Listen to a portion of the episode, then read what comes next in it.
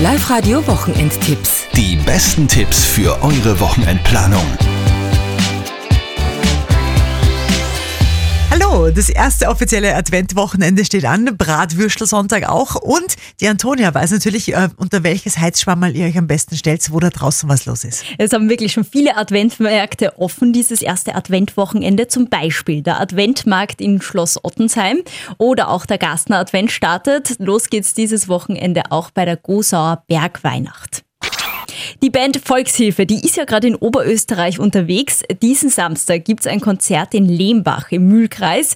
Die Volkshilfe starten da ihr Konzert in der Alfons-Dorfner Halle ab 20 Uhr.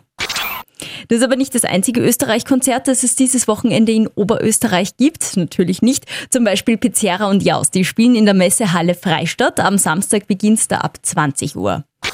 Oder auch sehr sympathischen Mundart-Pop von den Poxrucker Sisters. Sie singen und spielen in der Stiftskirche Gasten. Konzertbeginn ist da am Sonntag um 17.30 Uhr.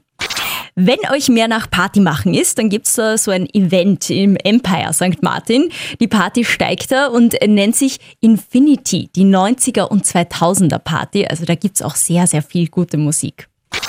Bereits zum siebten Mal steigt dieses Wochenende das Akustikfestival in Enns. Am Samstagabend wird euch im Kulturzentrum Zuckerfabrik ein akustisch-musikalischer Abend geboten. Vier verschiedene Acts warten da auf euch. Los geht's ab 19.30 Uhr.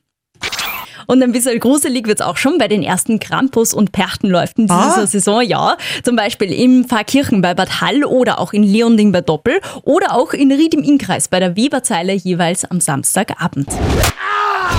Live-Radio Wochenendtipps. Die besten Tipps für eure Wochenendplanung.